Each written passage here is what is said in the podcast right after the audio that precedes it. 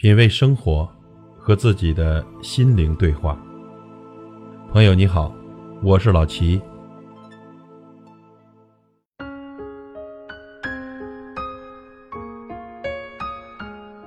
都说啊，人不可貌相，但有时候呢，一个人的相貌可以反映此人多方面的内容，比如性格、人品、家教、审美以及生活方式。性格写在脸上。宽厚豁达的人多半眉清目秀，一脸的福相；而狭隘善妒之人大多尖嘴猴腮，双眉紧蹙。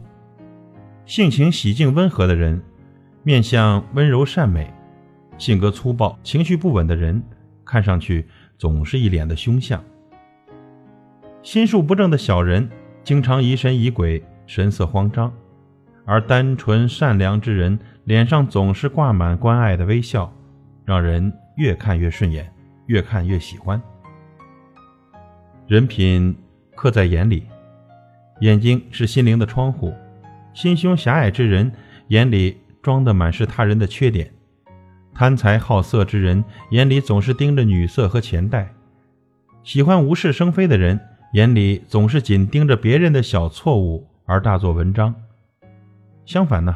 光明磊落之人眼里看到的是公平和正义，宽容大度之人眼里看到的是自己的未来，言出必行之人眼里看到的是诚实守信。吃饭看家教，中国人大多喜欢在饭桌上对孩子进行教育。一个人的吃相反映了这个家庭的教养。比如吃自助餐，经常拿一大堆食物却又吃不完的人。在生活中，想必也喜欢浪费，不懂得节约，或者爱占小便宜。在等菜吃饭的时候，习惯对服务员呼来喝去的，肯定也是极度缺乏教养的人。衣着见审美，审美高的人总能扬长避短，合乎时宜地打扮自己。肚子有赘肉就不会穿露脐装，腿粗穿长裙比短裙更好。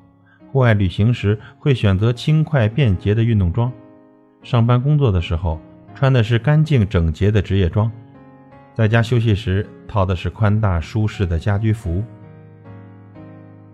从身材也可以看生活方式，那些年纪轻轻就已经大腹便便的人，要么是在锻炼方面不能坚持，要么就是在饮食方面过于的放纵自己的胃。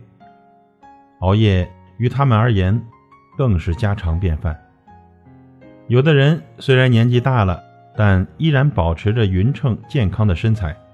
他们并非天生吃不胖，而是懂得管住自己的嘴，迈开自己的腿，几十年如一日的精选饮食，按时休息，坚持运动。综上所述，人也可貌相。